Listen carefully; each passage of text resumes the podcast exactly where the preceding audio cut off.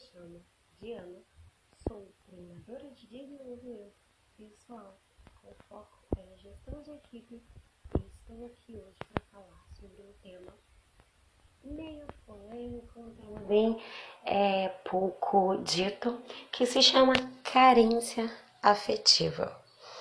É, em um século tão moderno, onde a tecnologia ela vem crescendo grandemente, né? As pessoas ainda têm a necessidade de ter alguém, estar próximo de alguém para que ela se sinta feliz. Geralmente, a carência afetiva ela é uma necessidade muito grande de aprovação do outro.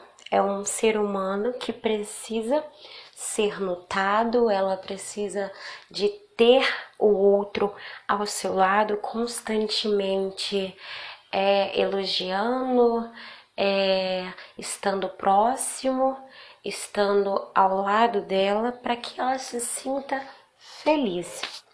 Geralmente as pessoas que têm essa carência afetiva são pessoas com traumas na sua infância. São pessoas que geralmente passaram por algum trauma familiar, emocional, algum trauma físico, onde foi agredido é, fisicamente ou emocionalmente. São pessoas que têm a necessidade de ser aprovado, de aparecer, pessoas com necessidade de estar próximo a alguma coisa para que se sinta bem. Tá. E quais são os riscos e o que que essa pessoa carente ela pode representar para a sociedade? Bom, para a sociedade ela não mostra um risco em nada para ser sincero. O risco e o problema é para ela mesma, porque ela se torna uma pessoa presa emocionalmente. São pessoas totalmente abaladas, que têm uma estrutura emocional bem complicada. São pessoas que o seu interior é verdadeiramente um turbilhão. Vamos colocar um exemplo. Vamos supor que eu mando uma mensagem para alguém. Essa pessoa não pode me responder por algum motivo e eu, por ser carente afetivo, eu preciso de uma resposta imediata, meio que uma pessoa ansiosa. E aí, se essa pessoa não me responde ou visualiza e não consegue me responder no momento, eu me angustio, eu, me, eu fico mal e por causa disso eu me chateio.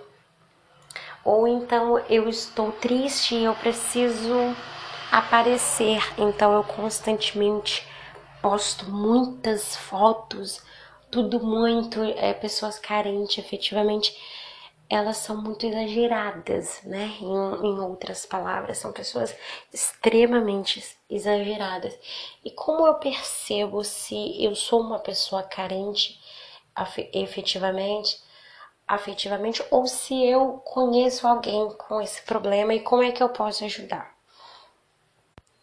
Bom, em mim eu consigo identificar esse problema quando eu percebo que eu preciso muito que alguém me diga algo para que eu possa me sentir feliz.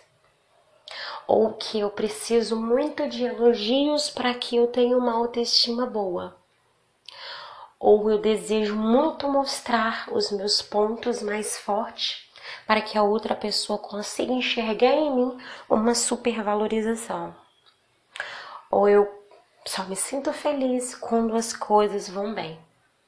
E como eu percebo isso no outro? Quando você percebe que o outro ele não consegue ser feliz sozinho. Ele precisa mostrar muito, ele precisa estar muito rodeado de pessoas. É, é, a carência afetiva ela é um problema que ela costuma, não necessariamente, mas ela costuma também andar junto com a depressão e ansiedade. Mas e como é que eu posso mudar isso em mim? Como que eu posso me ajudar ou ajudar alguém? Tá? Primeiro eu preciso ter consciência de que eu tenho um problema que não é um problema grave, mas que pode me afetar emocionalmente no meu dia a dia. Então, eu preciso conhecer mais sobre mim, porque a gente só muda aquilo que a gente conhece, a gente só domina aquilo que a gente consegue é, conhecer de forma ampla. E assim que você começa a dominar o seu interior, assim que você começa a fazer coisas que você não necessariamente precise de ter alguém para se sentir feliz, assim você começa a dar os primeiros passos para se livrar de uma carência afetiva. E como eu posso ajudar o outro? É, é uma situação mais complicada, porque geralmente é, as pessoas precisam de, de de ter o seu autoconhecimento para que ela consiga mudar, para que ela consiga um foco, para que ela consiga ser feliz. A gente pode dizer que a gente consegue é, uma melhora é, com conversando, né? É, indicando para a pessoa um especialista, um psicólogo, né? Um, psiqui, um psicanalista, né?